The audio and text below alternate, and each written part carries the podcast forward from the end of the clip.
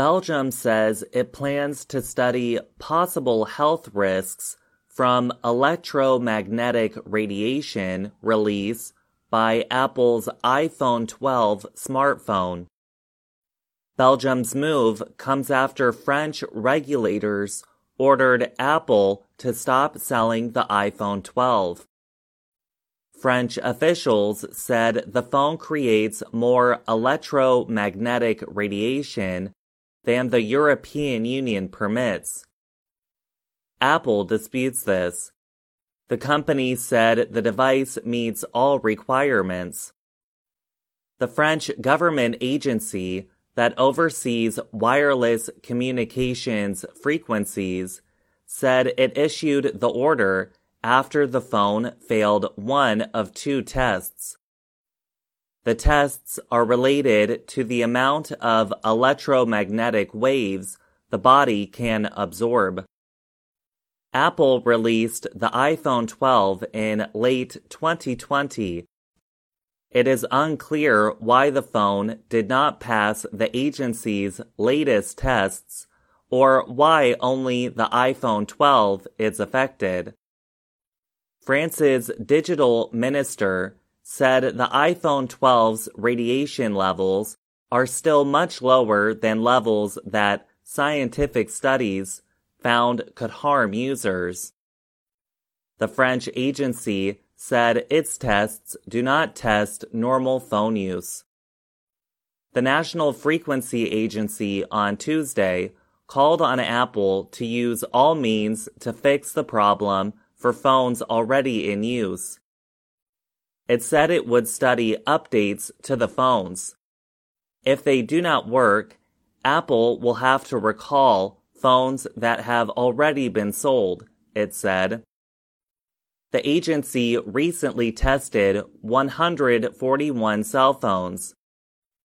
It found that when the iPhone 12 is held in a hand or near the body, its level of electromagnetic energy absorption is 5.74 watts per kilogram.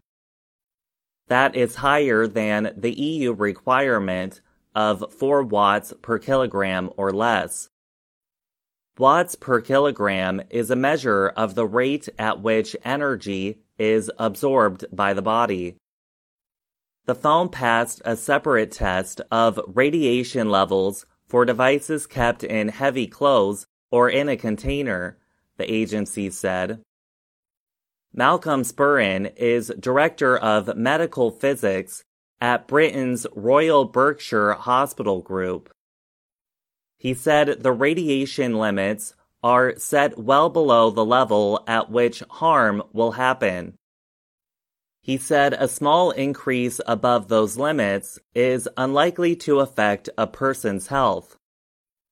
Users of the iPhone 12 should be able to download an update that prevents the radiation from going above the limit, Sperrin said. It is not clear why this model appears to release higher radiation.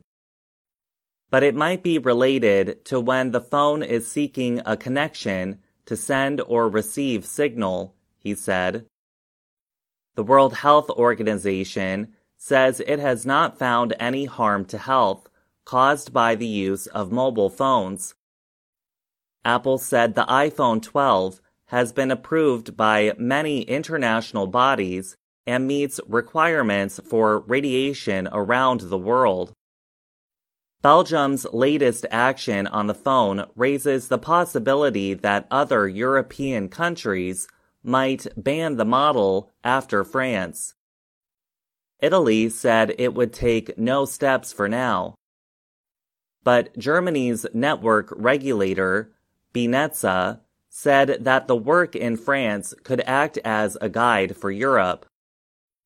The agency said that it might reconsider the smartphone for the German market if the situation progresses in France.